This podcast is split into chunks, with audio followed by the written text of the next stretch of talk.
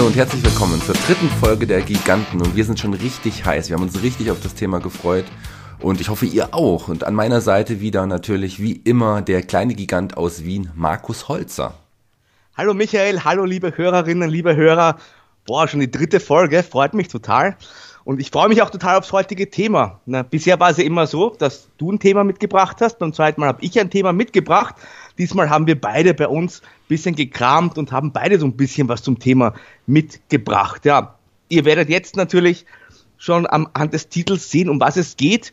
Ähm, Freunde unserer neuen Facebook-Seite, facebook.com slash Giganten, die wissen das sogar schon ein bisschen länger, denn da haben wir ja vor einigen Wochen schon ein, zwei Teaser online gestellt, worum es heute gehen wird. Und ja, wer es noch nicht weiß, denen werden wir es wahrscheinlich gleich verraten, aber mach du das. Ich kann, ich kann mich schon gar nicht mehr zurückhalten. Ist schon ganz aufgeregt, ja. der kleine Markus. Ja, wir hatten ja eigentlich, in dem Fall hatten wir beide die Idee, dieses Thema in die Sendung zu bringen. Und da haben wir im Vorfeld gesagt, machen wir das doch zusammen und jeder bringt ja dann ein paar eigene Aspekte mit hinein. Denn das Thema unserer heutigen Folge ist 80er Jahre Action-Serien. Und da gibt's ja eine ganze Menge. Damit sind wir aufgewachsen, Markus. Ja, richtig. Also ich habe die 80er noch mitbekommen, bewusst auch, du sowieso. Und das ist natürlich auch ein ganz heißes Thema. Natürlich befinden wir uns ja jetzt gerade in einer ja, Renaissance, in einer Wiederbelebung der TV-Serien seit einigen Jahren schon. Es gibt dieses äh, unter Anführungszeichen neue Erzählformat mit fortlaufenden Serien, die ja teilweise zumindest die großen Filme abgelöst haben. Und damals in den 80er Jahren, da hatten halt TV-Serien einen ganz anderen Sinn und Zweck. Da gab es abgeschlossene Folgen, da gab es äh, wenig bis gar keine fortlaufenden Handlungsstränge. Da waren Serien auch kostengünstig produziert worden. Da ging es in erster Linie darum, ähm, das Programm der TV-Sender zu füllen, möglichst günstig und dann Werbeeinnahmen zu kassieren. Gleichzeitig waren das aber auch Serien, wo man sich eben kreativ sehr viele Gedanken gemacht hat. Man musste auch kreativ werden mit den gegebenen Möglichkeiten. Gab ja jetzt nicht so viele Computereffekte und, und CGI und so weiter. Also da musste man halt schauen, was mit den Möglichkeiten kreativ ja, zu erschaffen geht. Und ich finde halt, das war, was die Serien betrifft, eine, eine ganz, ganz kreative Phase. Und deswegen gibt es ja auch Serien, die meiner Meinung nach bis heute auch ja einen legendären Ruf haben, an die man sich heute auch noch wieder gerne zurückerinnert. Das ist richtig. Die Serien waren, wie du gesagt hast, sehr abwechslungsreich, aber es gab ein paar Aspekte, die in fast allen von diesen Serien aufgetaucht sind. Es gab immer irgendwie eine Art von Auto gab es in vielen von den Serien eine wichtige Rolle gespielt hat. Meistens irgendein Sportwagen oder wie auch immer. Auch in den paar Serien, die wir heute mitgebracht haben, haben Autos auch eine wichtige Rolle gespielt. Und es gab immer eine Reihe von Action und ja, und äh, Frauen, Männer Geschichten waren auch äh, des Häufigen zu sehen. Das war auf jeden Fall sehr, sehr cool. Und als junger Mann fand ich das einfach herausragend. Ich bin ein paar von den Serien, mit denen bin ich einfach, die haben mich einfach sozialisiert in der Schule. Ich weiß noch, dass wir das in der Schule nachgespielt haben und sowas. Und oh, ich war richtig heiß und ich bin richtig heiß auf die heutige Folge. Und wir haben es uns so gedacht, jeder von uns wird eine von den Serien jetzt vorstellen und dann werden wir ein bisschen drüber reden, Markus. Und da ich jetzt heute die Anmoderation gesprochen habe, warum würdest du, du uns nicht jetzt die erste Serie vorstellen wollen? Na gut, du hast Autos erwähnt. Da bleibt natürlich jetzt nur eine Wahl übrig. Es ist für mich bis heute übrigens das äh, schönste Auto, das es gibt. Es ist äh, ein Mann und sein Auto, die gegen das Unrecht kämpfen. Es ist natürlich der Knight Rider. Meine, ja, vielleicht sogar persönliche Lieblingsserie aus den 80ern. Von 1982 in vier Staffeln in den USA gelaufen. Bei uns ein bisschen später, damals bei RTL Plus gestartet. Ich glaube, fast alle, die uns heute zuhören, die kennen die Serie, die damals David Hasselhoff, ja, ich sag's, zu einem Weltstar gemacht hat. Glenn A. Larson hat diese Serie damals erfunden. Ist übrigens auch der Erdenker vom Six Million Dollar Man, von Magnum, von Battlestar Galactica und von äh, ein Kult für alle Fälle. Der hat eben dann den Auftrag bekommen, sich so eine Serie mit dem Auto auszudenken. Und herausgekommen ist eben dieses, ja, dieses Schmuckkästchen der 80er Jahre Unterhaltung. Ich weiß nicht, ob du es wusstest. Natürlich Knight Rider David Hasselhoff in der Rolle von Michael Knight. Wir kennen ihn alle. Tatsächlich war damals aber auch ein gewisser Don Johnson im Gespräch für die Rolle des Michael Knight. Ich weiß nicht, ob die Serie dann anders ausgeschaut hätte. Vielleicht hätte es mehr weiße Anzüge und keine Socken gegeben, aber irgendwie kann ich mir sogar den Don Johnson diese Rolle gut vorstellen. Hätte auch gepasst. Hätte sicherlich auch gepasst. Ein interessanter Aspekt, aber wir sind wieder wirklich froh, dass es jetzt letzten Endes David Hasselhoff geworden ist. Und Don Johnson in Miami Vice hat da auch eine Rolle, die auch wirklich zu ihm gepasst hat. Also sind wir froh, dass die beiden diese Rollen bekommen haben. Und David Hasselhoff ist ja auch ja, du hast gesagt, ein Weltstar geworden, aber auch ein ganz, ganz besonderer Star in Deutschland. Das ist richtig. Später gab es ja die Musikkarriere. Vor 30 Jahren, Looking for Freedom, gibt es ja das große Jubiläum. Ich hatte kurz davor ja auch mal die Ehre, mit ihm gemeinsam eine Bühne zu teilen. Und der David Hasselhoff, das ist, muss man schon sagen, auch ein sehr, sehr sympathischer Kerl. Was auch immer dann später passiert ist, was er zum Glück ja wieder in den Griff bekommen hat. Aber ich habe ihn auch damals Ende der 80er erlebt. Ihm ist auch der Bekanntheitsgrad nie zu Kopf gestiegen. Das war ein sehr sympathischer, netter Mensch, der wirklich mit seinen Fans auch gerne Zeit verbracht hat. Und vielleicht hat er auch deswegen ja als Michael Knight so besonders auch in Deutschland und Österreich die Herzen erobert. Weil ein großer Schauspieler, muss man ehrlich sagen, war er damals nicht. Kam von einer Soap Opera, The Young and the Restless. Bei uns kennt man die als Reich und Schön.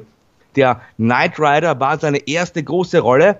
Und irgendwie hat das einfach gepasst. Also auch die äh, Schauspielcrew, die Verbindung mit dem Auto, das hat einfach gut funktioniert. Es gab ja auch interessantes ja, Storytell Storytelling, Entschuldige, weil man hat ja irgendwie dann doch, nach einiger Zeit hat man doch den, den Charakteren abgekauft, dass dieses Auto, also ein Computer, der in ein Auto eingebaut wurde, dass der richtig lebt. Also der Michael Knight hat ja auch Buddy oder Kumpel zu dem Auto gesagt und für uns war das eigentlich ganz normal. Also ich habe mir auch als Kind nichts dabei gedacht. Das war halt ein entsprechendes Auto und das hatte auch eine Seele. Das hat eine Seele, das war ein eigener Charakter. Das war tatsächlich auch mein Lieblingscharakter in der Serie, war das Auto, war Kid. Also witzigerweise. Aber ich habe natürlich auch, ich war ein riesen David Hasselhoff-Fan. David Hasselhoff ist ja auch der, der ja Deutschland wieder vereinigt hat mit seinen Songs, sagt er. Ähm, aber ich hatte in meinem Zimmer, in meinem Kinderzimmer ganz, ganz viele David Hasselhoff-Poster und natürlich ein ganz, ganz großes Poster von Kid. Das hing über meinem Bett und da war ich ganz, ganz stolz drauf.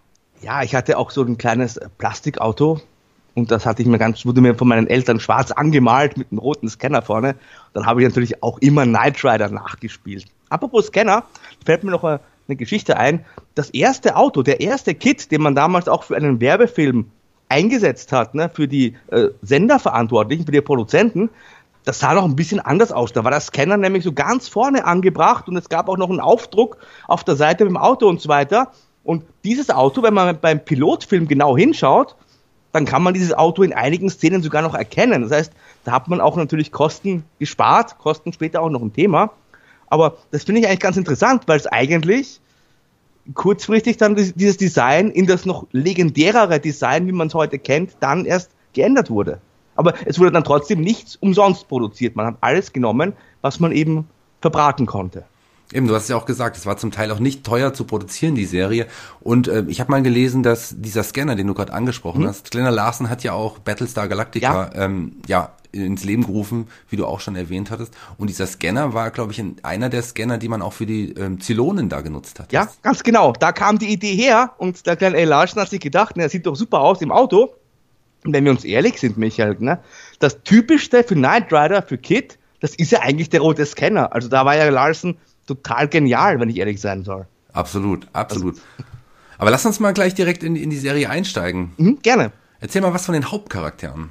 Na klar, da gab es natürlich Michael Knight, der Mann, der für die Foundation für Recht und Verfassung, im Englischen war das FLAG, Foundation for Law and Government, ja, kleinere Missionen erfüllt hat. Das war eine Nichtregierungsorganisation, die aber unter der Duldung der Regierung gearbeitet hat. Der der ursprüngliche Gründer war eigentlich Wilton Knight, hat die Knight Foundation gegründet. Das ist der Mann, der ja, der, der Vater von Michael Knight unter Anführungszeichen war denn, und auch dafür gesorgt hat, dass Michael Long, wie Michael Knight mit bürgerlichen Namen hieß, dem wurde in ein, ins Gesicht geschossen in Las Vegas damals bei einem Auftrag.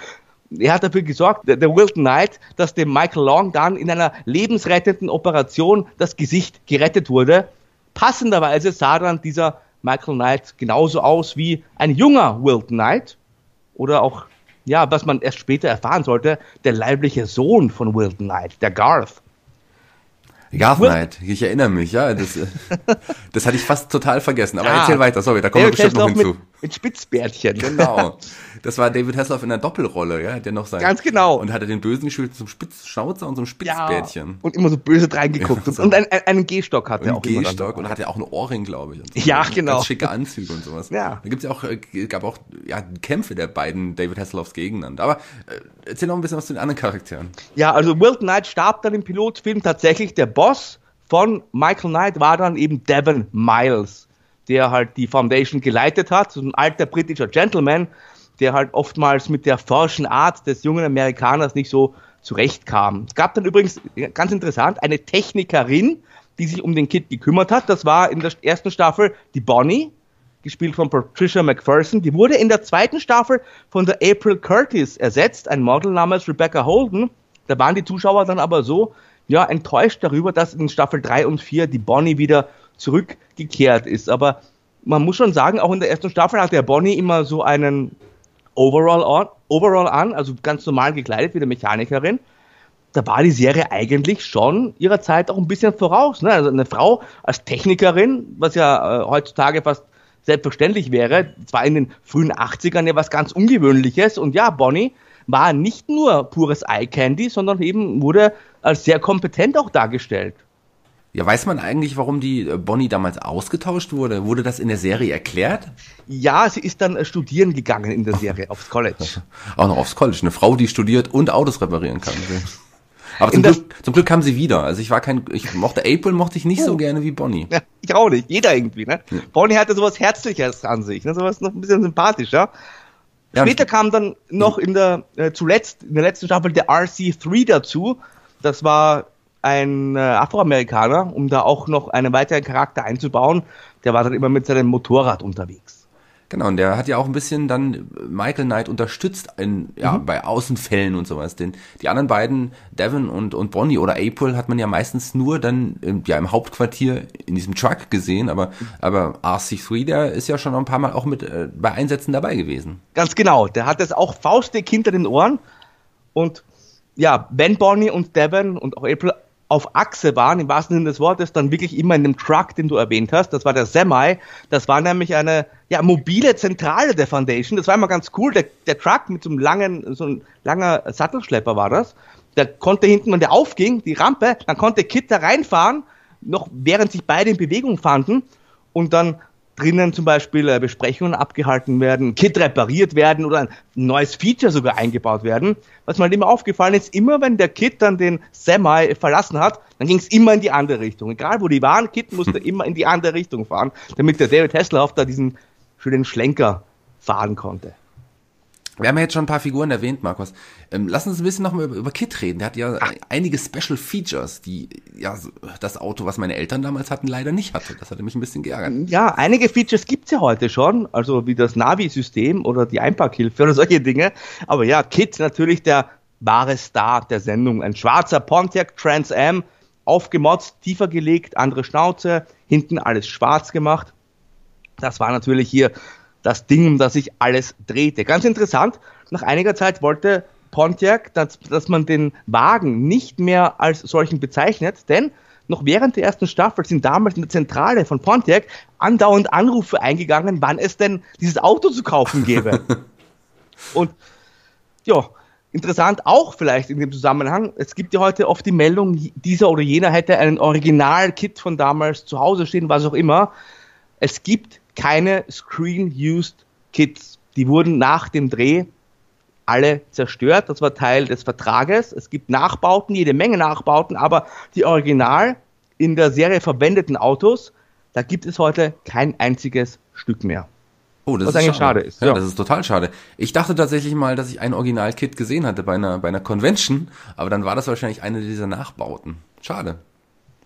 Ja, aber trotzdem natürlich wunderschön. Die kann man sich heute relativ günstig unter Anführungszeichen schon nachbauen. Ich glaube 15.000 Euro. Ich meine, was immer ein Haufen Geld ist, aber für damals, wenn, ich, wenn mir damals jemand gesagt hätte als Kind, du kannst heute ein Kit nachbauen, wobei man kann ihn optisch nachbauen, aber die Features natürlich nicht, die hast du ja schon erwähnt. Am berühmtesten sicherlich der Turbo Boost. Ne? Da drückt der Michael Knight auf den roten Knopf und der Kit springt in die Luft.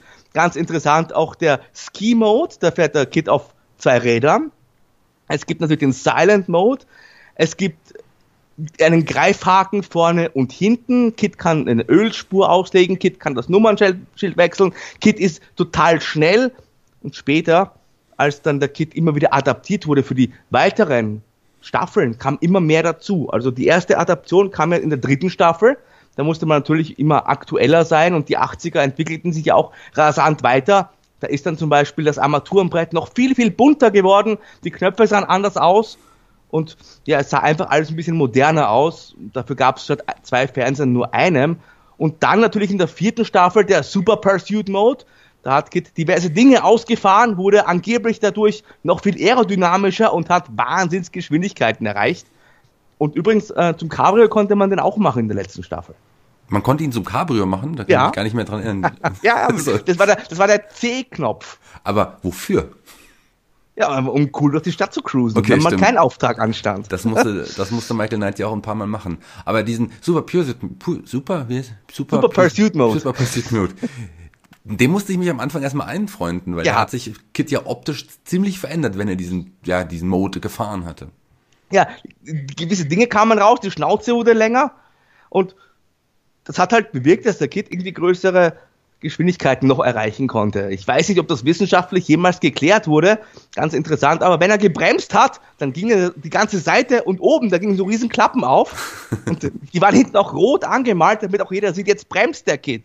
Und komischerweise war dann in der vierten Staffel auch in fast allen Folgen immer ein Auftrag, wo man den Super Pursuit Mode einsetzen musste, was ja früher nie der Fall war und in der ersten Folge sogar gleich doppelt.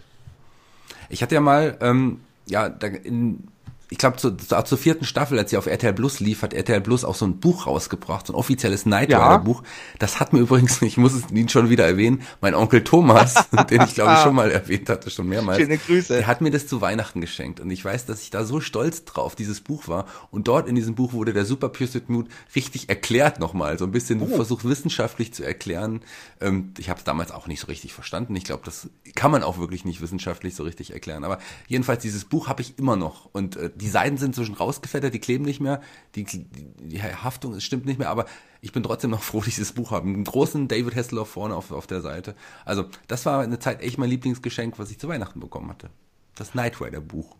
Ja, wir hatten ja erwähnt, es wurden immer auch Kosten gespart in den 80ern. Man hatte nicht so viel Geld. Das Problem war halt, Knight Rider war trotzdem eine richtig teure Serie. Das Problem war zum Beispiel diese ganzen Sprünge, die Turbo Boosts, die wurden ja wirklich äh, ausgeführt, da fuhr das Auto über die Rampe und ist dann eben gesprungen, aber auch entsprechend oft auf der Schnauze und so weiter aufgekommen.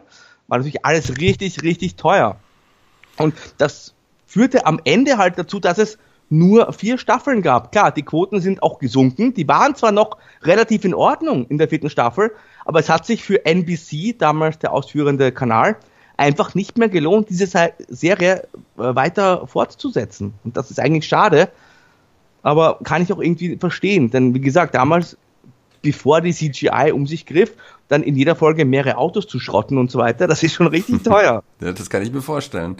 Schade, also vier Staffeln, aber immerhin, es gibt auch Serien, die haben es nicht so lange durchgehalten, aber mir kam es damals äh, tatsächlich mehr vor als nur vier Staffeln. Also als, als Kind, das wurde ja auch immer wiederholt und ich habe das mir ist nie aufgefallen, dass es dann nur so wenig Folgen. Ich meine, es sind immerhin, wie viele Folgen sind es genau, Markus? 90. 90 Folgen immerhin, aber es kam mir schon so vor wie ein paar hundert Folgen. Ja, interessant. Vielleicht was auch noch zu erwähnen wäre, was du vielleicht auch nicht wusstest, es gab eine Doppelfolge Goldmaul Schrägstrich Schlangenmaul. Das war eigentlich im Englischen dieses Code of Vengeance der Spin-off zu einer eigenen Serie, die auch Code of Vengeance hieß und da hat man quasi diesen Charakter, diese neuen Serie in Knight Rider eingeführt. Da waren Michael Knight und Kit nur zu einer Nebenrolle verdattert. Die Serie hat es aber dann nur auf vier Folgen gebracht. Das war also ein Versuch, der nicht von viel Erfolg gekrönt war. Hat ja leider nicht funktioniert, aber Knight Rider ist uns bis heute immer noch im Gedächtnis geblieben als eine der coolsten Serien überhaupt. Von der anderen Serie habe ich tatsächlich noch nie was gehört, lieber Markus. Aber ähm, na, ja, sorry. Ich wollte sagen, apropos im Gedächtnis geblieben. Also es gab ja nach dem Ende von Knight Rider mehrere Versuche, dieses Konzept wieder aufleben zu lassen. Du hast bestimmt Knight Rider 2000 gesehen, 1991 mit dem roten Auto. Das war eigentlich als Pilotfilm gedacht für eine neue Serie, dann mit einer weiblichen Hauptdarstellerin und Michael Knight in einer Gastrolle. Ich habe den Film natürlich gesehen, ganz schrecklicher Film im Übrigen, und ich habe den glaube ich nur einmal gesehen und konnte damit überhaupt nichts anfangen. Dann gab es Knight Rider 2010, das war aber 1994 nur dem Namen nach ein Knight Rider. Ging es halt auch um Auto, aber es war eigentlich nicht wirklich eine Verbindung herzustellen, anders als in Team Knight Rider. 1997 sogar in Co-Produktion mit RTL damals, da hat man eine ganze Flotte an Autos aufgefahren. Die hatten aber alle keinen Scanner und das war alles auch ziemlich, ich sag mal, cheesy umgesetzt. War auch kein Erfolg. Und dann der letzte Versuch vor zehn Jahren, Knight Rider 2008. Unter dem einfachen Titel Knight Rider hat man es dann nochmal probiert mit einem Ford Mustang und das war auch nix, ganz ehrlich. War das die Serie mit Michael Knights Sohn? Ja, genau. Im Pilotfilm hat man dann Michael Knight nochmal gesehen, aber in den weiteren Folgen nicht. Und äh, es geht halt, Knight Rider ohne David Hasselhoff funktioniert halt nicht. Das ist richtig. Aber es gibt ja jetzt auch ähm, wohl bald den Knight Rider Film, der in den nächsten, der zumindest jetzt gerüchtet wird, der in den nächsten Jahren ins Kino kommen soll. Ja, gab es immer wieder Gerüchte. Glenn A. Larson hat schon vor zehn Jahren mal das Gerücht in Umlauf gebracht. Der Mann ist leider 2014 verstorben. Dann David Hasselhoff selbst würde ja ganz gerne auch einen Film produzieren es ist immer wieder, sind Gespräche und, und dann wieder nicht. Also ich, ich glaube dem noch nicht so recht. Vor allem die letzte Meldung, dass ein gewisser John Cena den Michael Knight spielen soll. Also das mag ich mir nicht vorstellen. Hoffen wir mal, dass es so nicht passieren wird. Warum nicht ein gealterter Michael Knight und David ja. Hasselhoff sollte es wieder dazu kommen. Aber lass uns nochmal zu Kit zurückkommen. Ich habe ja schon gesagt, Kit war mein, ja, mein heimlicher Held in der Serie. Mhm. Wenn ich wirklich gehasst habe als Kind, war ja der, der ja, Gegenspieler von Kit, das war K. Genau, das war Knights Automatic Roving Robert, der Prototyp. Der hat es immerhin auf zwei Folgen gebracht. Das war wirklich eine ganz, ganz spannende Geschichte für mich, auch damals als Kind, muss man vorstellen. Alle haben Kid geliebt und dann gibt es einen bösen Kid quasi. Das war alles sehr, sehr schön umgesetzt. Man darf nicht vergessen, wie es, also es hat ja auch Sinn gemacht, nämlich, denn Kid hat ja als oberste Direktive menschliches Leben zu schützen, deswegen kann der auch niemanden umbringen zum Beispiel. Und Carr hatte als oberste Direktive, sich selbst zu schützen. Das war ein großer Fehler, den Wilt Knight damals produziert hat und deswegen ist er Carr zu böse geworden, denn für ihn stand einfach nur der Selbstschutz im Vordergrund. Und das hat aber ganz gut funktioniert, eine Zeit lang, bis halt dann die beiden Autos aufeinander trafen. Denn irgendwie ist ja klar, dass dann der Gute siegen sollte. Interessant übrigens am Ende der zweiten Car-Folge in Staffel 3, da ist das Auto zwar explodiert, aber es gab so eine kleine CPU-Einheit, die hat noch geblinkt. Und da hat man dann auf ein Comeback gehofft. Also ich zumindest. Das gab es aber nie zu sehen in der 2008er Serie gab es dann so, so, eine Art Car, aber der war eigentlich mehr so ein Transformer. aber über den bitte nicht sprechen. Okay, aber, über, den, über den sprechen wir nicht. Dann lieber nochmal über Garth Knight, denn du weißt, kannst dich erinnern an, an, an seine Waffe, der hatte nämlich einen großen LKW. Der, der hatte einen großen, der hieß ähm, Goliath oder Goliath. Ja, genau, da gab es gleich zwei Doppelfolgen und dieser äh, Goliath, der hatte ja die Molekularversiegelung von Kit äh, aufgesprüht. Das war das Zeug, das dafür gesorgt hat, dass der Kid quasi unzerstörbar war. Wobei man sagen muss, dafür, dass er unzerstörbar war, wurde der ganz schön oft zerstört. Der wurde also immer wieder neu aufgebaut, kaputt gemacht, neu aufgebaut. Aber so konnte man wahrscheinlich dann auch die Zuschauer bei der Stange halten. Gerade die Kids, die dann vielleicht äh, gewartet haben, was ist jetzt, ist Kid wirklich kaputt? Und was kriegt er diesmal für ein neues Feature? Aber das ist schon eine, eine coole Sache gewesen. Also in den 80ern in diesen Action-Serien gab es ja oft diese Bösewichte, die, die bösen Anführer mit den bösen Jungs, die dann immer irgendwie verprügelt werden. Bei bei Night Rider gab es ja tatsächlich dann auch böse Gegenfahrzeuge. Und das ist schon, das ist schon cool.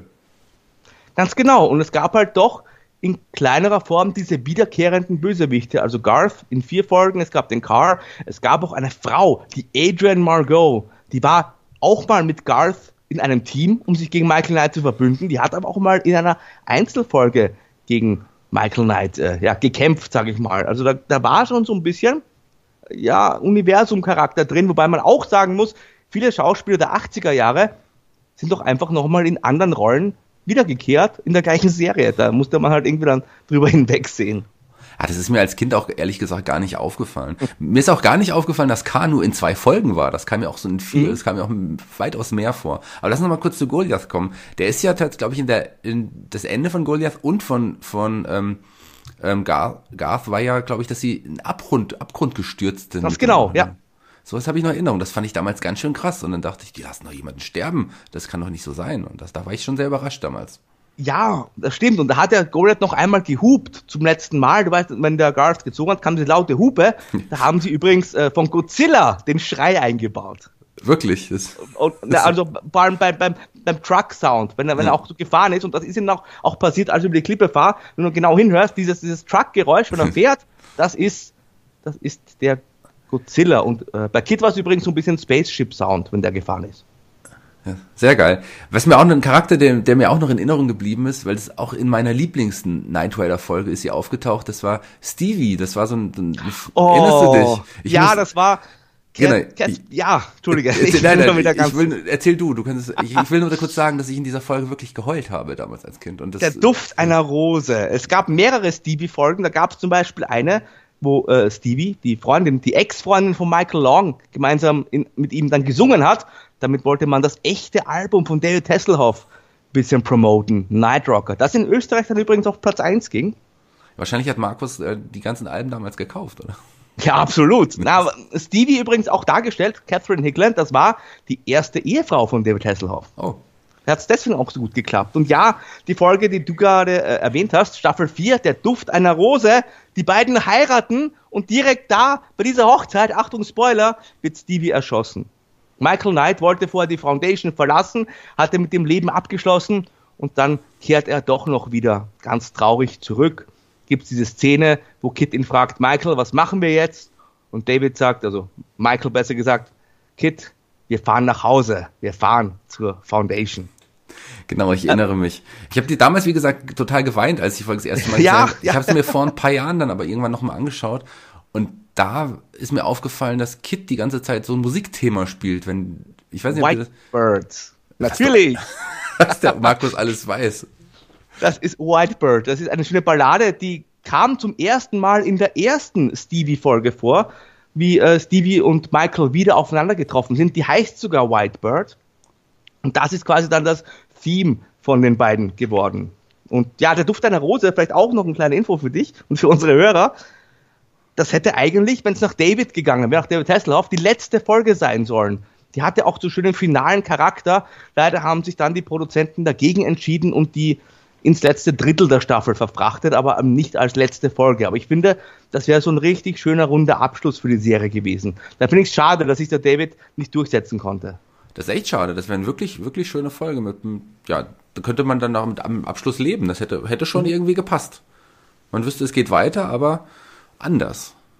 Aber mir ist, also wenn ich es richtig in Erinnerung habe, war David Hasselhoff am Ende dann also dadurch, dass äh, dafür, dass seine Frau war, hatten die dann schon geheiratet oder ist sie kurz ja. vor der? Sie, Nein, direkt bei der Hochzeit wurde sie erschossen. Bei der Hochzeit, muss man da, vorstellen. Dafür, dass dann seine ja, Frau gestorben ist, war er am Ende dann doch schon wieder ziemlich entspannt, hatte ich damals das Gefühl. Ach, äh, die Arbeit ruft halt, ne? Die Arbeit ruft, die Familie. Zurück zur Familie. Ja, Knight Rider. Das ist halt wirklich, ich glaube, du hast es gemerkt, da hängt so ein bisschen mein Herz dran an dieser Serie. Ja, kann ich absolut verstehen. Gibt es sonst noch irgendwas, was du gerne noch zu Knight Rider sagen möchtest? Ja, vielleicht noch eine Sache. Du wusstest das vielleicht als Kind nicht, ich nämlich auch nicht. Der Kid, der sah ja von Staffel zu Staffel ein bisschen anders aus. Vor allem gab es ja dann im Verlauf der ersten Staffel eine Änderung. Dieses Sprachmodul, das war ja am Anfang nur so ein Kästchen, das rot geblinkt hat. Später waren das dann so Balken. Das, äh, da habe ich mich immer gefragt, warum das immer so wechselt als kleines Kind. Die Antwort war, RTL Plus hat die Serie anfangs in wilder Reihenfolge ausgestrahlt. Okay, das ist mir nicht aufgefallen. Eine Frechheit. Hm. Naja. Es gab ja da auch noch eine Hörspielserie übrigens dazu. Da sind auch, ich glaube, ich weiß nicht, auf wie viele Folgen das gekommen ist, um die 30. Wahrscheinlich weiß es Markus besser. Ähm, da sind auch die Folgen wild durcheinander gewürfelt. Ganz ja, ist eigentlich schade. Ich meine, man kann das in den 80ern so ein bisschen bringen, weil nicht alles zusammenhängt, aber wenn sich halt das Auto immer wieder verändert und neue Features hat und auch innen anders aussieht, dann ist das schon ein bisschen schade. Aber so war das halt damals. Man hat ja mitunter auch nicht alle Folgen gezeigt und, und generell war man da ein bisschen ja, freier in der Handhabe der Serien. Also kannst du dir vorstellen, heutzutage zeigst du irgendwie Game of Thrones und lässt eine, eine Folge aus oder zeigst die in wilder Reihenfolge.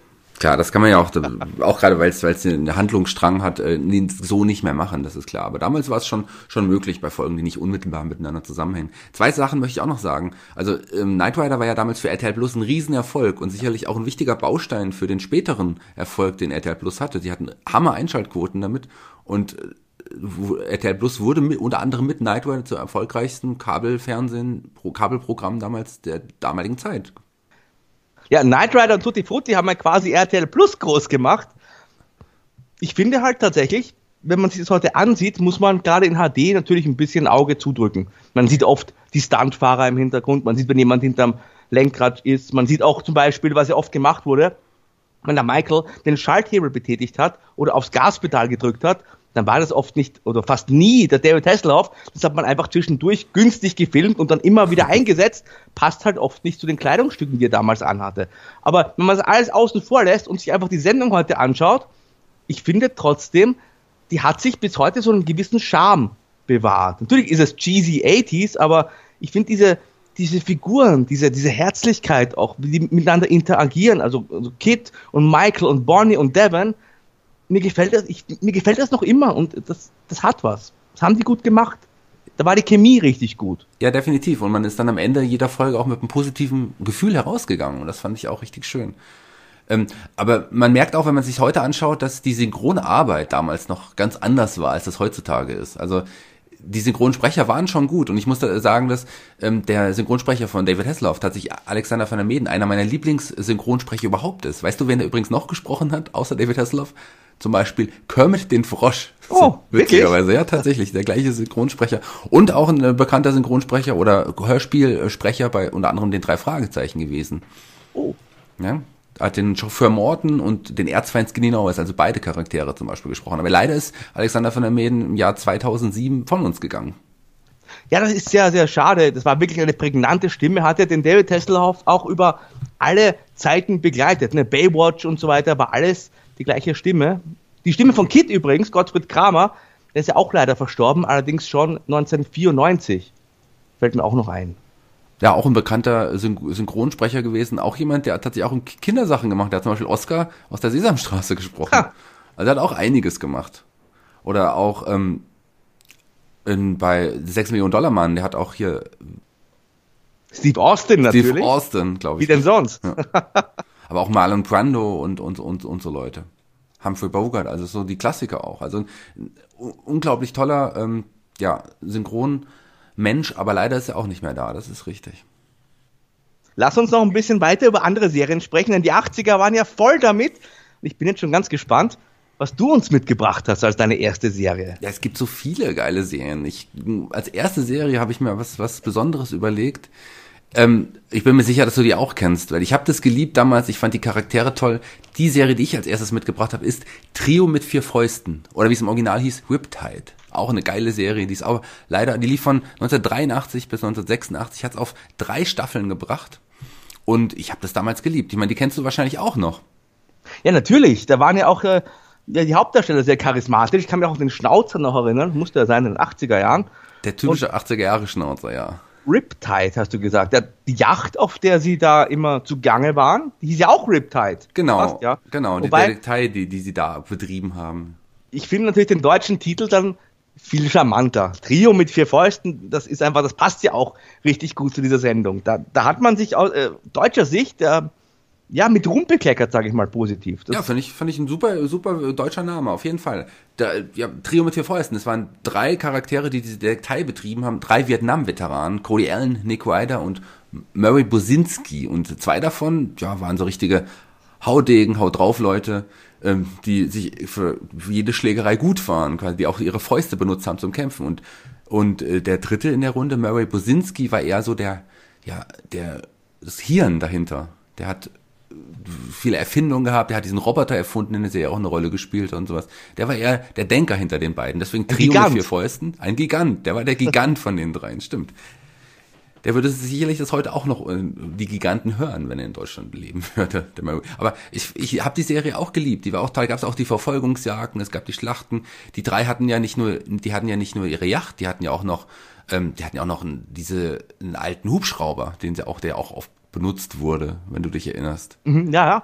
Und die hatten ja auch ein, ein schnelles Boot, glaube ich. Genau, das Speedboot, ja. Ein Sportwagen. Und noch ein Sportwagen, na klar. Die Braucht musste ja, sein, ne? Musste so Sportwagen musste man da unbedingt haben.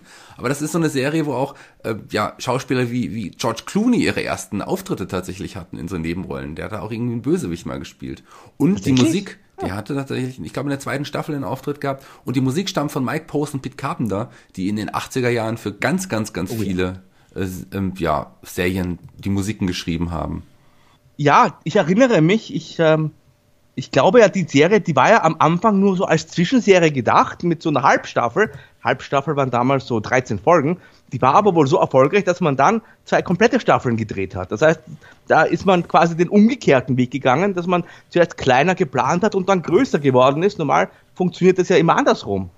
Was auch ganz interessant war, dass diese die Serie ja die erste Staffel zumindest so ein bisschen ja ein bisschen sexistischer war. Ich weiß nicht, ob dir das damals aufgefallen ist. Da hat man oft Frauen gesehen, die auch so ein bisschen eingeölt waren, die klar, der am Hafen lang gelaufen sind. Das wurde dann aber später durch ein ja ein bisschen mehr Humor irgendwie wieder wettgemacht. Also in der zweiten Staffel war das gar nicht mehr so krass mit diesen Frauen, Frauengeschichten.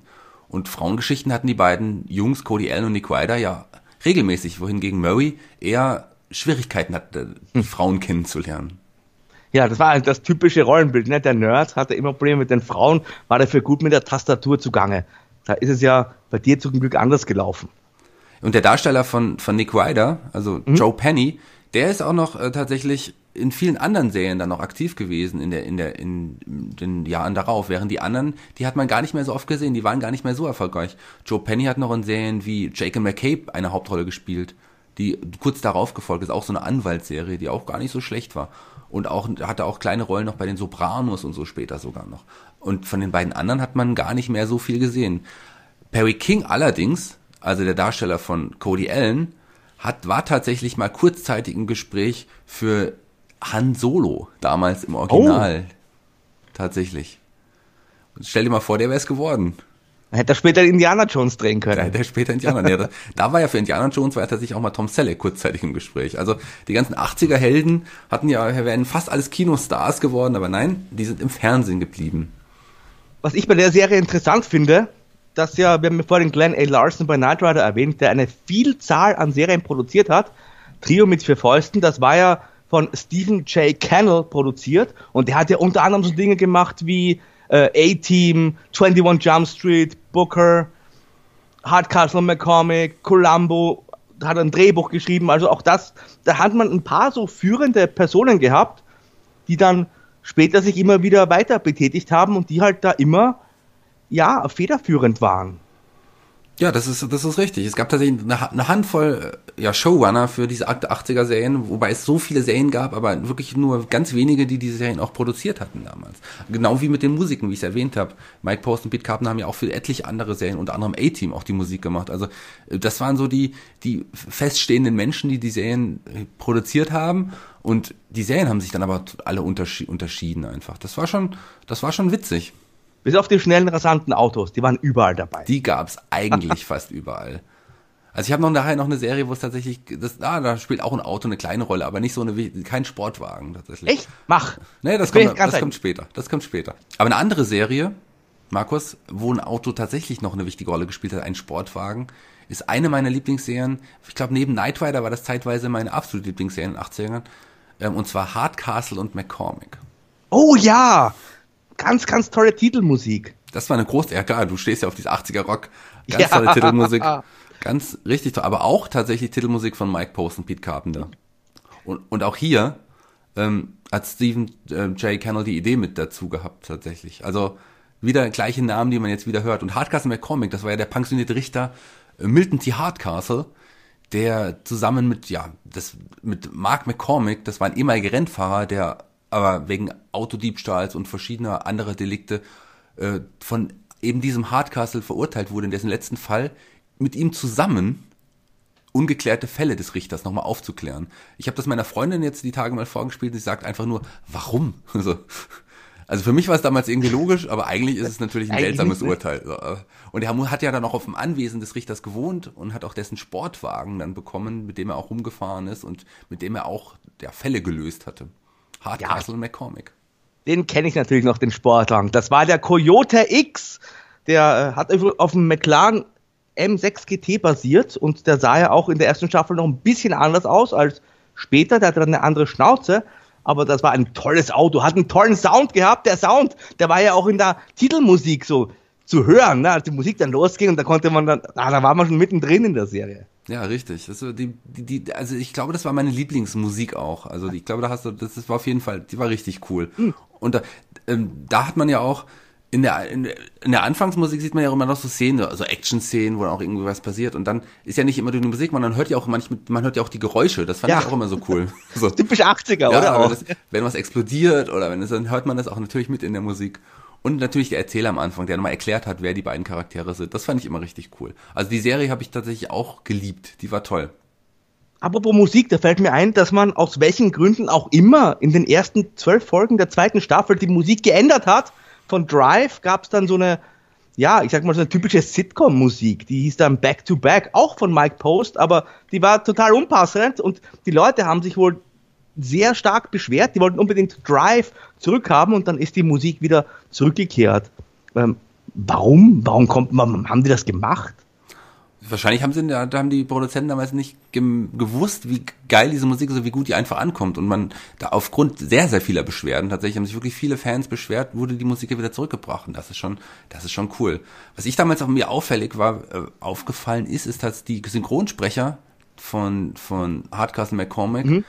Ähm, also Thomas Dannberg ist der Synchronsprecher von ähm, McCormick gewesen, der auch übrigens da Synchronregie gemacht hat in den Folgen, der war übrigens Synchronsprecher auch von unter anderem Terence Hill und der Synchronsprecher von, von Hardcastle war tatsächlich auch Synchronsprecher von Bud Spencer. Aber das ist mir erst später, als ich es mal gelesen habe, aufgefallen und dann habe ich immer wieder drauf geachtet. Das fand ich irgendwie seltsam, dass Bud Spencer und Terence Hill Lustig, auch Hardcastle ja. und McCormick sind. Hardcastle hat ja auch diese wirklich prägnante Stimme gehabt. Dem musste man ja auch den Respekt entgegenbringen. Also mit der deutschen Stimme hat er also so, so ein Timbre drin, wo man halt so wirklich dann auch zurückschreckt, sage ich mal. Ne? Na klar, das ist so ein, das ist, der hatte schon diese wirklich tiefe Stimme und das ja. war schon, war schon cool. Also die, die haben, die Stimmen haben auf jeden Fall, die, die habe ich auch. Die Stimmen haben auf jeden Fall sehr, sehr gut gepasst und das war tatsächlich auch ein, sehr, also für mich ein Highlight, die deutsche Synchronisation. Klar hat man damals, man hat, wir konnten das ja damals nicht auf Englisch schauen, aber die Stimmen haben einfach irgendwie so dazu gepasst, das war schon cool. Aber die Stimme von dem Hardcastle hat man ja auch, nicht, war ja nicht nur Bud Spencer, der hat man auch in anderen 80er Serien, der hat auch, hat aber herzlich zum Beispiel den, den Butler gesprochen und, und ganz, ganz vielen anderen Serien ist der auch aufgetaucht. Aber die Stimme mochte ich einfach. Das war eine sehr prägnante Stimme, sehr tiefe, prägnante Stimme, ja. Du hast gesagt, die haben dann die alten Fälle des Richters nochmal neu aufgearbeitet. Was für eine Art von Fällen war das denn? Kannst du so ein, zwei Beispiele nennen? Weil das klingt irgendwie, ja, klingt ja total auch äh, gefährlich und so nach Cold Case waren da auch wirklich heftige Dinge dabei, oder? Na, das waren halt die ungelösten Fälle, die der Richter damals, äh, die nie zum Urteil kamen. Ja, da war alles dabei, von Entführungen, ähm, Terrorismus, aber auch auch irgendwelche Diebstahlsachen. Mir fällt jetzt kein spezieller Fall ein, aber denkst du da an was Bestimmtes, Markus, weil du mich darauf ansprichst? Nein, gar nicht. Ich ja. habe nur, nur mir das so im Kopf gehen lassen, weil es eigentlich wirklich völlig Hanebüchen ist, äh, diese Geschichte, aber ich erinnere mich natürlich auch dran. Und ja, als Kind war mir das völlig egal, aber heutzutage, dann müsste man ein bisschen mehr sich, glaube ich, überlegen. Ja, eben, man hat es aber damals abgenommen. Der Richter sagt dann, ach hier, ähm, McCormick, ich habe ja jetzt noch einen ungelösten Fall, den machen wir heute in der nächsten Folge machen wir den nächsten Fall und so. Na, aber es hat schon irgendwie gepasst. Ich war überzeugt von der Serie und fand sie richtig cool. Ich habe auch nur so ein bisschen recherchiert, weil mich das ja damals schon interessiert hat und immer wieder so ein bisschen verfolgt hat, was eigentlich aus dem Auto geworden ist. Und dann weiß ich, also das Hero Car aus der ersten Staffel, also das, was für so äh, normale Aufnahmen, Außenaufnahmen eingesetzt wurde, das ist im Privatbesitz, aber eines der Stunt Cars, die also für die Stunt Aktionen verwendet wurden. Jetzt pass auf, das wurde umgebaut und in Knight Rider 2000 eingesetzt. Wirklich? da haben wir da wieder so den Dreh, als es den roten Kit gab. Inzwischen ist der aber auch wieder zurückgebaut und wieder in einem Privatbesitz übergegangen. Aber das fand ich ganz lustig. Wir haben ja bei den Produzenten schon hier diese Ver ja, Verbindungen gehabt, wo die alle ihre Finger drin im Spiel hatten und Mike Post, ne, der die ganzen Titelmelodien gemacht hat, von Hardcastle, von Trio mit vier Fäusten, auch von Magnum übrigens, von Renegade und von Law and Order. Und jetzt haben wir sogar bei den Autos diese Querverbindungen. Das finde ich eigentlich ganz lustig. Ja, auch ähm, Hardcastle Comic war eine Serie, die auch im Kabelfernsehen in Deutschland äh, damals am Anfang im Sat 1 ausgestrahlt wurde, später zu Pro 7, auch da sehr, sehr gute Einschaltquoten hatte und auch den Sendern geholfen hat, zu wachsen. Also die, die Kabelfernsehsender in Deutschland haben damals sehr auf diese 80er Jahre Action-Serien gesetzt. Die waren günstig zu erwerben und man hat sich dadurch ein bisschen abgehoben von den öffentlich-rechtlichen Fernsehprogrammen. Und Wobei ja Hardcastle ursprünglich auch im ZDF gestartet ist. Ganz ursprünglich ähm, gab es Folgen im ZDF, ja, aber nicht, aber nicht alle, nur ein paar. Hm. Und man ist relativ schnell äh, zu Sat 1 gegangen. Eigentlich schade. Eigentlich ist, weil da hätte, also dass man da immer herumgewandert ist, dann hätte man ein bisschen hier die Treue halten sollen, hat der anderen Sendern auch ganz gut getan. Das ist richtig. Ja, es gab ja, ach, also es ist ja nicht so, dass das ZDF oder ARD damals keine Action-Serien hatten. Die hatten ja auch sowas wie Simon Simon und ein Colt für alle Fälle, Agentin mit Herz. Die liefen ja auch alle, die liefen ja in öffentlich-rechtlichen. Aber so einige Serien gab's halt dann da nicht. Und Knight Rider vorhin war das beste Beispiel für den Erfolg von RTL Plus sicherlich mit maßgeblich am Anfang. Weißt du, wie viele damals im ZDF liefen und wie viele es insgesamt gab? Und bei Hardcastle McCormick gab's ja auch wie bei Trio mit vier Fäusten drei Staffeln, in dem Fall 67 Folgen. Mhm. Also drei volle Staffeln in dem Fall. Drei volle Staffeln. Und wie viele sind dann nicht ausgestrahlt worden? Also im öffentlich-rechtlichen? Ich weiß nur, ich glaube, die erste Staffel ist nur der, im ZDF gelaufen, ist dann auch nochmal bei Sat 1 wiederholt worden. Und die letzte Staffel kam, kam glaube ich, ausschließlich bei Pro 7. Mhm. Inzwischen ist bei Kabel 1 Classic hat alles nochmal gezeigt, aber die Staffeln, aber ansonsten wurden die Staffeln verteilt gezeigt in den ganzen mhm. anderen Kanälen. Schade für die Fans, ne? die dann ein bisschen so durchsuchen mussten. Ja, das war, damals gab es trotzdem nur fünf Sender, das war nicht so schwierig. Drei Staffeln, aber eigentlich gar nicht mal so gut. Ne? Also ist gut gestartet und hat dann wahrscheinlich aber auch irgendwie rasant abgebaut. Vielleicht hat sich auch das Konzept mit den ja, alten Fällen so ein bisschen totgelaufen. Vielleicht waren die 200 Fälle dann aber auch schon gelöst. Ja, genau. Gibt ja auch nicht ewig viele alte Fälle. Das heißt, der Richter konnte dann am Ende beruhigt in Pension gehen. Also. Alles ja, aber was hätte man dann tatsächlich gemacht, wenn, also es wurde ja immer gesagt, es sind circa 200 ungelöste Fälle. Das war ein schlechter Richter. In seiner aktiven Zeit hat er nicht viel zusammengebracht. Aber was hätte er gemacht, wenn nach 200 Folgen alle Fälle gelöst wären? Tja. Jo. Das, das war's. das wäre sowieso ein absehbares Ende gewesen für Hardcastle und McCormick. Ja, so viel dazu, aber du hast sicherlich auch noch eine andere Serie mitgebracht, Markus. Ja, dann packe ich jetzt meine zweite Serie aus. Ich gebe dir einen kleinen Hinweis. Ich sag nur Taschenmesser.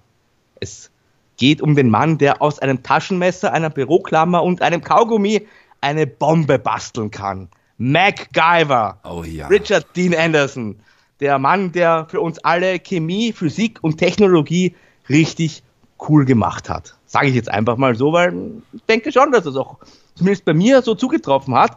1985 erstmals ausgestrahlt auf ABC. Sieben Staffeln lang hat MacGyver damals diverse Fälle gelöst und zwar immer eben mit Köpfchen. Also war ein Actionheld, aber wenn es dann brenzlig wurde, hat er immer auf seine anderweitigen Fähigkeiten sich verlassen und sich immer aus brenzlichen Situationen rausmanövriert oder die Gegner ins Leere laufen lassen, indem er halt immer was Schönes gebastelt hat. Und für wen hat der MacGyver denn gearbeitet? Ja, das ist nämlich die Sache. In den ersten Staffeln war er noch Mitarbeiter der US-Regierung. Und später war er dann in den Diensten der Phoenix Foundation. Überhaupt waren die Staffeln so ein bisschen unterschiedlich. In den ersten drei, sage ich mal, war so der ja, Abenteuercharakter im Vordergrund. Also da war MacGyver viel unterwegs auf der Welt und im Nahen Osten und so weiter und hat da ja, Fälle gelöst. Später, also Staffel 4 bis 7, ging es auch ein bisschen mehr in Richtung soziale Probleme, also Umweltverschmutzung zum Beispiel war da auch ein heißes Thema. Da hat man halt die heißen Eisen quasi angefasst und nicht nur auf die Action gesetzt, weil man zugeben muss, die Staffel 7 hatte dann nur noch 14 Folgen. Aber an sich 139 Folgen, ich glaube, das kann sich sehen lassen. Und irgendwie hat sich das lange Zeit auch nicht totgelaufen. Also irgendwie irgendwas Neues hat er immer basteln können. Das ist auch die Serie mit den meisten Folgen, die wir bisher heute ansprechen. Das ja. ist die Serie, die sich am längsten gehalten hat. Und ein Richard Dean Anderson, der Schauspieler, ist ja auch bekannt in anderen Serien später noch geworden. Also das ist auch niemand, der, den man jetzt nur auf MacGyver reduziert. Ja, Stargate sprichst du bestimmt an. Für genau. mich bleibt er trotzdem MacGyver. MacGyver hat ja übrigens auch einen Vornamen, den wir aber erst sehr mhm. spät, ich glaube in der vierten Staffel oder so erfahren haben. Möchtest du ihm sagen? Ich, ich kenne ihn natürlich, aber. Ich, äh, ich moderiere auch ein Kneipenquiz hier in Fulda und hatte tatsächlich jetzt letzte Woche das Kneipenquiz und da hatte ich diese Frage gestellt und Werbung auch für die Giganten gemacht. Ähm, oh. Da stand die Frage, da war die Frage, wie heißt der Vorname von MacGyver und der Vorname lautet Angus. Ganz genau, wie auch hier Angus Young zum Beispiel. Also ist ein passender Name für so einen speziellen Typen wie den MacGyver. Ähm, kennst du, kannst du dich noch an Pete erinnern, seinen Chef von der Phoenix Foundation? Ja, so, so, der hatte, war so ein Mann mit einer Klatze? Ja, ganz genau. Dana Elkhart, der auch in vielen 80er Jahren Serien mitgespielt hat, der ist ja in der ersten Staffel noch so sporadisch aufgetaucht. In der zweiten ist er dann zu einem fixen Bestandteil geworden der Schauspieler, das fand ich ganz interessant, ist dann tatsächlich im wahren Leben erblindet, am grünen Star hat er gelitten. Und das hat man dann aber auf die Rolle umgeschrieben und dann wurde Pete in der Serie auch blind und hat dann so weitergespielt. Das finde ich sehr bemerkenswert, auch vom Schauspieler, von Dana Elkhart, dass der das da trotzdem weiter durchgezogen hat und dass man dann das echte Leid auf die Rolle angewandt hat. Ah, interessant, das wusste ich gar nicht, dass er tatsächlich im echten Leben dann auch, auch mhm. äh, ja, blind war. Ein Charakter, Charakter den, an den ich mich noch erinnere, war Jack, Jack Dalton hieß er, glaube ich. Ja. Das, das, war doch der, der, der beste Freund von, von MacGyver. Den fand ich ja. cool. Der aber immer wieder in irgendwelche Probleme geraten ist oder sich auch selber Probleme geschafft hat. Und da musste dann MacGyver ihn immer wieder rausholen. Das gab, es gab ja auch so eine Liebesgeschichte immer wieder, also mit Terry Hatcher, die äh, spätere Lois Lane, die hat auch mehrere Folgen lang immer wieder diese Rolle gespielt. Es, auch hier diese wiederkehrenden Elemente. Penny hieß sie, glaube ich, gell? Ja, ganz genau. Gab auch noch den Großvater von MacGyver, der auch in hm. einigen Folgen mitgespielt hat. Der Weil, hat ja damals auch diese Liebe von MacGyver zur Physik erst ja, entfacht, kann man sagen. Der war dann hauptverantwortlich dafür. Genau, genau. Und der war auch sowas wie der, der Ziehvater auch mhm. so. Aber der ist der nicht in der Serie auch gestorben irgendwann? Mhm. Ja, das muss ja auch irgendwann so sein, um da so, ein Leiden reinzubringen. Ne? Das war ja schon, wie gesagt, es ging ja auch später um soziale Probleme. Ich, so MacGyver hatte so ein bisschen, nicht so sehr wie Miami weiß, aber so ein bisschen auch dann schon so eine dunkle Seite mit, mit reingebracht, sage ich mal. Wie ja auch einfach die, die zweite Hälfte der 80er, die war ja auch einfach etwas äh, dunkler, auch von der Zeit her, von den Problemen auf der Welt. Und das hat sich dann in den Serien auch gezeigt. Also bei den Serien, die dann so lange liefen, wie MacGyver gerade MacGyver hat ja sehr, sehr viele ja, politische Bezüge mhm. auch zu der Zeit genommen. Zum Hintergrund des Kalten Krieges und so. Das waren oft genau, Themen. Ja. Geheimdienst äh, wurde oft thematisiert und sowas. Und ähm, ein Charakter, an den ich mich auch noch ähm, gut erinnern kann, ist äh, einer, ich weiß nicht, ob es der Erzfeind war, aber einer der größeren Feinde war Murdoch. Erinnerst du dich an den? Ja, ja, der ist ja eigentlich gestorben und dann wieder zurückgekehrt. Ich würde den schon als Erzfeind bezeichnen. Interessant fand ich halt auch, dass MacGyver zwar heute so eine richtige ja, Kultserie geworden ist, aber so ein richtiger Mega-Erfolg, was die Quoten betrifft, war sie eigentlich nie. Das ist ordentlich gelaufen auf ABC, aber war jetzt nicht so der Dauerbrenner, was die Quoten betrifft. Aber deswegen ist auch wahrscheinlich dann der Abfall, unter Anführungszeichen, also der Quotenabfall nicht so stark erfolgt wie bei anderen Serien wie Hardcastle zum Beispiel. Die ist ordentlich gestartet, hatte immer so ein Level und ist erst dann irgendwann abgesunken. Etwas langsamer. Trotzdem, aber waren relativ konstante Quoten. Also von daher sieben Staffeln ist schon mhm. sehr, sehr lange. Welche Serien haben heutzutage schon sieben Staffeln? Die wenigsten. Ja, wenn sie nicht gerade Walking Dead heißen, aber das zieht sich auch ein bisschen. Das zieht sich leider auch. Das ist leider richtig.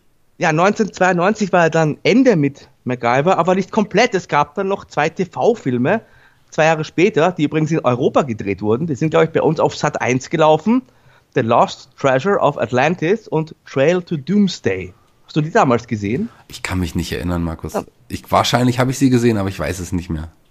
Ja, die waren halt nochmal so ein Versuch, die Serie nochmal mit Filmen am Laufen zu halten. Hat man ja später auch mit Hart aber herzlich probiert, war aber dann leider kein großer Erfolg mehr. Und ja, sieben Staffeln reichen eigentlich auch. Wobei die letzte Staffel nur 14 Folgen hatte, aber trotzdem schon eine ansehnliche Zahl an, an Episoden. Und ja, jetzt kommt der traurige Teil, der wirklich traurige Teil. Vor einiger Zeit hat man versucht, MacGyver nochmal zu rebooten. Ja, ich habe die erste Folge der, der neuen Serie gesehen und muss wirklich sagen, die ist nicht gut. Nein, die ist gar nichts und ist ganz furchtbar und mehr möchte ich auch gar nicht dazu sagen. Hast du eigentlich jemals probiert, etwas nachzubauen? Na klar habe ich das probiert. Also ich hatte, ich, ich habe damals das immer so. ich mir, das war nicht eingeschätzt. Aber natürlich hat nie was funktioniert. Ich wollte, ich wollte auch kleine Explosionen oder sowas. Äh, ja, aber das hat, das hat nicht geschafft. Aber äh, Klebeband hatte ich damals Klebeband und äh, so ein kleines, ich hatte so ein Mini-Taschenmesser, übrigens auch von meinem Onkel Thomas geschenkt bekommen. Ähm, immer bei mir, tatsächlich in meinem Rucksack, falls ich das mal brauchen könnte. Ich habe es ja. natürlich nie gebraucht. Habe ich auch gehabt, dieses rote Taschenmesser. Und das wirklich nur wegen MacGyver. Was es bei MacGyver allerdings nicht gab, was wir in den anderen Serien bisher erwähnt haben, ist so ein schicker Sportwagen. MacGyver hat ja auch ein Auto gehabt, aber der hätte sich auch blitzschnell einfach ins Basteln der können. Der hätte sich mit Gaffertape und ein, ein Taschenmesser. einfach schnell ein Auto basteln können, das ist richtig. MacGyver hat ja nie Schutzwaffen benutzt. Ja, er, er hat aber mal einen Stift gehabt, der schießen konnte. Er hat einen Stift, genau. Er hat einen Schuss abgegeben. Das kann ich mich erinnern, war er nämlich irgendwie in der Titelmelodie auch in einer Staffel zu sehen. Und Bomben hat er ganz gerne gebastelt. Das ist richtig. Bob hat er ganz gerne gebastelt. Mir fällt noch eine Sache ein. Es gab tatsächlich noch einen mysteriösen Sohn, den Sohn des MacGyver. In der letzten Staffel, ich glaube in der vorletzten Folge, entpuppt sich ein junger Mann als Sohn von MacGyver und das führt am Ende auch dazu, wenn ich, soweit ich mich richtig erinnere, dass Angus MacGyver ja mit seinem Sohn erstmal weg will und dementsprechend auch keine Fälle mehr löst. Aber da frage ich mich doch jetzt, wenn man den neuen MacGyver macht, warum setzt man nicht quasi den Sohn als Hauptdarsteller ein in der Rolle? Also ein Schauspieler ist ja egal. Und da könnte man dafür dann den Kniff tätigen, den Richard Dean Anderson wieder so als Gaststar einzubauen. Und dann hättest du halt viele alte Fans gleich auf deiner Seite, die jetzt, äh, so wie ich übrigens, die Nase rümpfen über den neuen MacGyver. Ja, das habe ich mich tatsächlich auch gefragt. Als ich äh, damals gelesen habe, dass es eine neue MacGyver-Serie geben soll, habe ich zuallererst auch daran gedacht. Da ist mir das auch erst in den Sinn gekommen, dass es ja diesen Sohn gab. So, und da habe ich gedacht, das ist vielleicht die Geschichte des Sohnes. Und dann hätte man wirklich die Möglichkeit gehabt, Richard Dean Anderson als Angus MacGyver ja auch Gastauftritte haben zu lassen. Das hätte viele alte Fans sicherlich noch äh, bewegt, einzuschalten. Aber tja, jetzt ist es zu spät. Aber eine Sache noch zu MacGyver. MacGyver ist ja, ja ins ein Massenphänomen geworden. Also man nutzt ja so Ausdrücke wie äh, MacGyverismen tatsächlich für so kleine Erfindungen. Ich glaube, das steht sogar im amerikanischen Duden, das Wort. Und MacGyver ist ein Charakter, der in anderen Serien, die man heutzutage, Navy, CIA, äh, CIS zum Beispiel, wurde ein paar Mal der Name MacGyver äh, Simpsons. bei den Simpsons, klar, da hat er sogar eine Rolle gespielt, stimmt. Aber Genau. bei Ne- Navy CIS wurde der Name erwähnt. Da gab es irgendeine Folge, hat jemand auch was gebastelt und der, der eine Charakter sagte, du bist doch nicht MacGyver oder sowas. Also das ist witzig, dass man in anderen Serien aufbaut. Und bei den Simpsons, ja, äh, MacGyver ist die Lieblingsserie der von Patty und, und Selma. Und, Ganz genau. Genau. Und die haben ihn einmal, einmal entführen sie Richard Dean Anderson. Richtig, von der, ich glaube von der Stargate Convention Ja. oder sowas. Ja, das ist auch eine tolle Folge, das stimmt. Ja, ich kenne auch den Ausdruck, etwas MacGyvern, quasi halt etwas Unmögliches schaffen zu wollen. Das ist richtig. Das sehe ich auch so wie du, dass irgendwie MacGyver von diesen ganzen 80er-Helden, der vielleicht auch am ehesten so als Typ in Erinnerung geblieben ist, weil einfach jeder dieses rote Taschenmesser und einfach diese Dinge, die er gebastelt hat, das kennt man einfach. Also, weiß auch Leute, die deutlich jünger sind als uns, habe ich schon ja, erlebt, dass die was damit anfangen konnten mit MacGyver und da mal einen Scherz gemacht hatten und genau wussten, was da eigentlich, wer das ist und was der gemacht hat. Ja, MacGyver ist einfach auch so eine Serie, gerade die, die uns gerade uns Jungs damals einfach angesprochen hat. Wir fanden den cool, obwohl er, wenn man ihn jetzt heute so sieht, eigentlich hat er eine ganz schreckliche Frisur. So ein blondes Strähnchen und ein Fukuhila Ja. ist nicht unbedingt die coolste Frisur, die man haben kann. Zumindest hatte er keinen Schnurrbart. Ja, 80er Jahre, da musste das aber auch sein. Ja, da hatte der Markus wahrscheinlich auch einen Fukuhila. Ja. Hattest du wirklich? Aus. Ja, ja. Markus, da aus. musst du mal äh, ein Foto posten auf unserer ah, Facebook-Seite. mal sehen. Da war ich noch ganz, ganz klein. Macht ja Aber- nichts.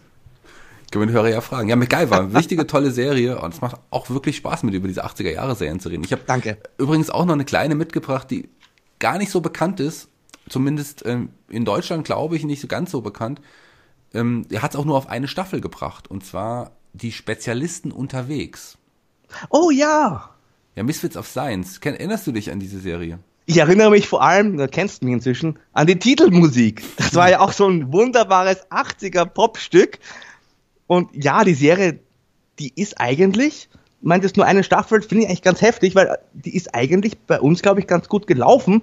Das war ja eine richtig spannende Serie, die ja ihrer Zeit voraus war, wenn ich mich richtig erinnere, ne? Das ist richtig, ihrer Zeit voraus. In Deutschland äh, wahrscheinlich sogar ein bisschen erfolgreicher als in Amerika, weil es Ah. gibt nur die deutsche äh, DVD-Veröffentlichung der Serie. In Amerika ist überhaupt keine DVD zu der Serie ausgekommen. Und ihrer Zeit voraus ist auch richtig, weil es ist ja so eine Art ja Superhelden-Serie, Superhelden-Team-Serie. Und das ist eine Gruppe von ja, Wissenschaftlern, die ähm, an einem Institut in Los Angeles gearbeitet haben, wo sie mit Menschen mit ungewöhnlichen Fähigkeiten arbeiten. Einer der Wissenschaftler, äh, das war so ein über zwei Meter großer, ja, dunkelhäutiger Typ, der konnte sich zum Beispiel ganz klein schrumpfen. Ich habe die gegenteilige äh, Fähigkeit, ich bin immer klein. Ja, das, dann kann, du kannst dich aber nicht groß äh, wachsen. Leider, ja. Das war, äh, das war Alvin Lincoln, Dr. Alvin Lincoln hieß der. Dann gab's noch Johnny B., der, der Rockmusiker, John Bukowski, äh, der Rockmusiker, Gitarrist und Songschreiber und der hatte, ja, wie man das halt so kennt, jeder Superheld muss ja auch eine Background-Story haben. Der hatte einen Unfall während eines Konzertes mit einer äh, ja, Starkstromanlage und seitdem hat er die Fähigkeit bekommen, elektrische Energie zu absorbieren und ja, Blitze zu schießen oder auch total schnell sich bewegen zu können, wie The Flash aus den Comics. Dann gab's noch äh, Gloria Dinello, das ist äh, Courtney Cox, die man später noch aus Friends kannte. Die hatte Telekinese-Fähigkeiten.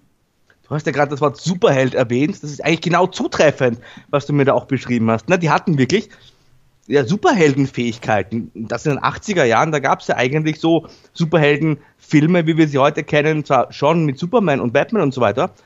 Später Batman allerdings, aber so richtig diesen Superhelden-Boom im TV, den gab es damals überhaupt nicht. Das heißt, da hat man eigentlich quasi Superhelden gebracht und sie aber nicht so genannt. Und es war halt noch kein Erfolg. Ich könnte mir vorstellen, heute würde die Serie wahrscheinlich, oder sagen wir so, vor zehn Jahren, so zu Zeiten von Supernatural und so weiter, wäre diese Serie durch die Decke gegangen. Ganz klar. Also ich fand die Serie richtig cool und die Serie hat's nur, ich habe es ja gesagt, auf, die hat's nur ähm, auf ganz, ganz wenige Folgen gebracht. Das war nur eine Staffel und es waren insgesamt nur 16 Folgen und ich war oh. überrascht, als ich als ich es gelesen habe, weil es kam mir auch vor, als wären das weitaus mehr Folgen gewesen. Im Pilotfilm gab es übrigens noch ähm, ja, einen, der hieß Iceman, der konnte, aber den gab es nur im Pilotfilm leider. Ja, wahrscheinlich, weil Marvel dann Einspruch erhoben hat, denn da gibt's ja auch einen Iceman bei den. Eben, wahrscheinlich war das das Problem. Und auch ganz interessant, ähm, der Leiter dieser Gruppe, ähm, äh, William Hayes oder Billy Hayes, wie er nannte, der ist der Einzige, der keine Fähigkeit hatte und darunter auch so ein bisschen ja gelitten hatte quasi. Und der Leiter dieser, diese, dieses Instituts war niemand Geringeres als, ja, er hieß Richard oder Dick Stadmeyer, aber das war niemand Geringeres als Max Wright, den man später noch als, als Willy Tanner Willy. kannte. Genau, Willy Tanner. Sah aber genauso aus, ne? Sah ganz genauso aus, genau. Es ist ja nur ein bisschen kurz vorher gewesen, also der hat kurz danach dann auch Alf gedreht. Ähm, ja, und der war auch dabei. Wir hatten, wie gesagt, ein paar bekannte Schauspieler mit Courtney Cox. Und äh, Billy Hayes, den ich für eben erwähnt habe, das ist übrigens der Sohn von Dean Martin, dem, dem, oh. ja, aus dem Wetpack Dean Martin. Ist leider direkt nach der ersten Staffel nach Dreharbeiten äh, bei einem Flugzeugabsturz äh, ums Leben gekommen. Ja, du meintest, es gab nur eine kurze Staffel und mit diesen ganzen Superheldenfähigkeiten, ich kann mir vorstellen, dass die vielleicht gar nicht mal so günstig zu produzieren war, denn diese ganzen Fähigkeiten, diese Blitze von mir aus und auch diese anderen Dinge, die musste man ja alle einfügen hinterrücks. Und wenn da die Quoten auch nur durchschnittlich waren, war das dann wahrscheinlich einfach zu wenig. Das ist richtig. Ähm, gut, die, heutzutage betrachtet die Serie natürlich nicht so gut gealtert, was jetzt die Effekte angeht, aber ihrer Zeit war es damals definitiv doch voraus und es war nicht günstig zu produzieren und da deswegen und da die Einschaltquoten wirklich nicht so gut waren, wie man es erwartet hatte, wurde sie dann direkt nach einer Staffel abgesetzt. Leider. In Deutschland lief diese Serie auch auf RTL Plus und da war sie sehr erfolgreich eine Zeit. Ja, bestimmt auch wegen der Titelmelodie. Die Titelmelodie war super. Die fing ja damit erstmal mit einer anderen Musik an, wo dann äh, also ein Fernseher, man sieht einen Fernseher, da läuft dann Musik und da haut jemand gegen den Fernseher und dann kommt, ja. kommt, diese, kommt dieser 80er Jahre Song. auch mit den Geräuschen wieder drin, wenn die Blitze und Explosionen und sowas. Die, die Titelmusik war super, die Charaktere waren sehr, sehr witzig, unterhaltsam. Also ich mochte die auch im Zusammenspiel alle miteinander. Und es ist echt schade, dass es da nur diese 16 Folgen gibt. Das ist auch die einzige Serie bisher, die wir jetzt besprochen haben, wo es eine weibliche Hauptdarstellerin gab. Das ist ja auch so eine Sache das war damals noch nicht so sehr verbreitet. Also es gab ein paar, sagen wir mal, Agentin mit Herz zum Beispiel. Oder Die Schön und das Biest, was aber jetzt keine Actionserie in dem Sinne war, aber so weibliche Actionheldinnen, das war rar gesät damals. Das ist, das ist richtig. Die gab es damals in der Zeit nicht. Die haben dann eher Nebenrollen dann in den, in den Serien gespielt. Und das ist die Serie, die ich vorhin schon erwähnt habe, wo es jetzt nicht wirklich ein, ein Auto eine wichtige Rolle gespielt hat. Also sie hatten so einen Einsatzwagen, das war der Eiswagen, den sie in der ersten Folge gebraucht haben für den Iceman, weil den konnte man nur in dem Eiswagen transportieren. Den haben sie dann später auch als Einsatzwagen gehabt, aber der hatte jetzt nichts Besonderes. Also der hatte keine besondere Rolle. Man hat auch nicht wirklich Autoverfolgungsjagden gehabt. Die Action waren wirklich die, ja, die, die Superheldenkräfte ja, Spezialisten unterwegs. Wie gesagt, ein Jahr lang lief es in, in, in von 85 bis 86 eine Staffel.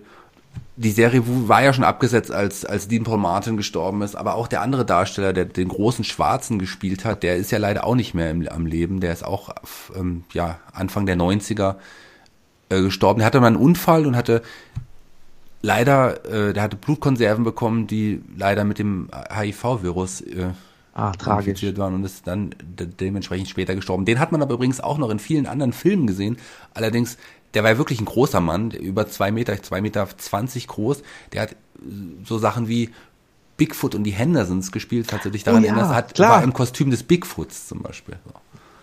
Also der hat dann eher kostümiert irgendwelche, ja, Monster oder größere Gestalten gespielt später. Aber ansonsten hatten alle anderen außer Courtney Cox und Willy Tanner äh, dann auch keine großen Erfolge mehr.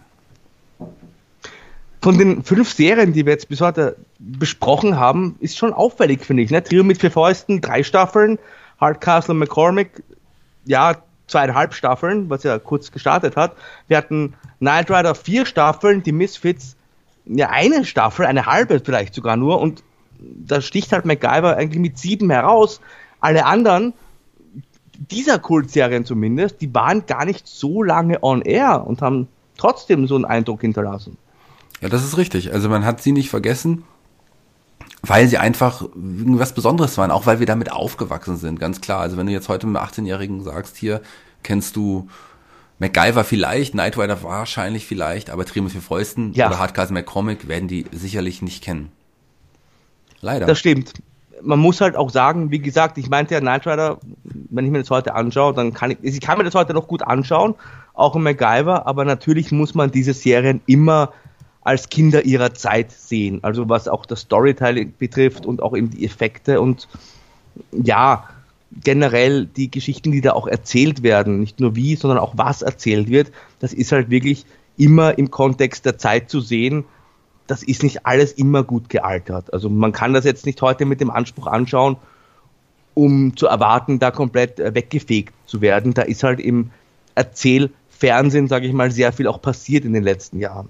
Ganz klar. Und wir sind ja auch noch damit aufgewachsen. Das kommt ja auch noch hinzu. Also wir haben die Serien damals gesehen, als sie ja das erste Mal im Fernsehen liefen. Und für uns war das einfach was ganz Besonderes. Das war zu dem Zeitpunkt auf jeden Fall was ganz, ganz Neues. Und das kann man einfach nicht mehr vergleichen wie jemanden, der das heute jetzt das erste Mal schaut. Und es waren ja jetzt, wir haben jetzt nur fünf Serien genannt, aber es gab in den 80ern noch, noch so viele andere gute Serien, die es jetzt einfach nicht auf Zeitgründen in die heutige Folge geschafft haben, Markus.